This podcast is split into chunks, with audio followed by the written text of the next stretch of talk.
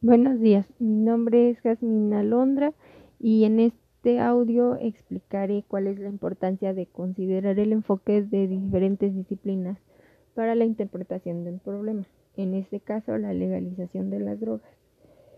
En el ámbito social, desgraciadamente, la sociedad aún no acepta que la marihuana puede emplearse para cosas buenas, no solamente para, para el uso malo.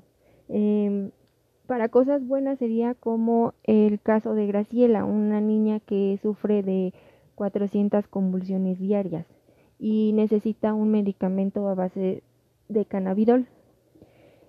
En el ámbito político tendría grandes beneficios, ya que poco a poco se terminaría con el mercado negro y a su vez el gobierno podría eh, aumentar los impuestos.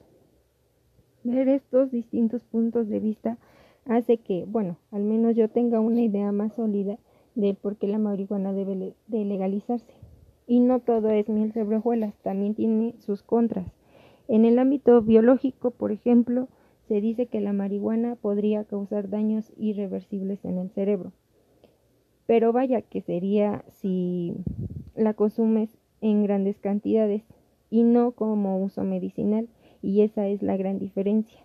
Es por eso que ver distintos puntos de vista es bueno para que podamos tener ese intercambio de ideas y tener una idea más precisa y llegar a una conclusión. De mi parte sería mi opinión que debería de legalizarse porque muchas personas lo necesitan.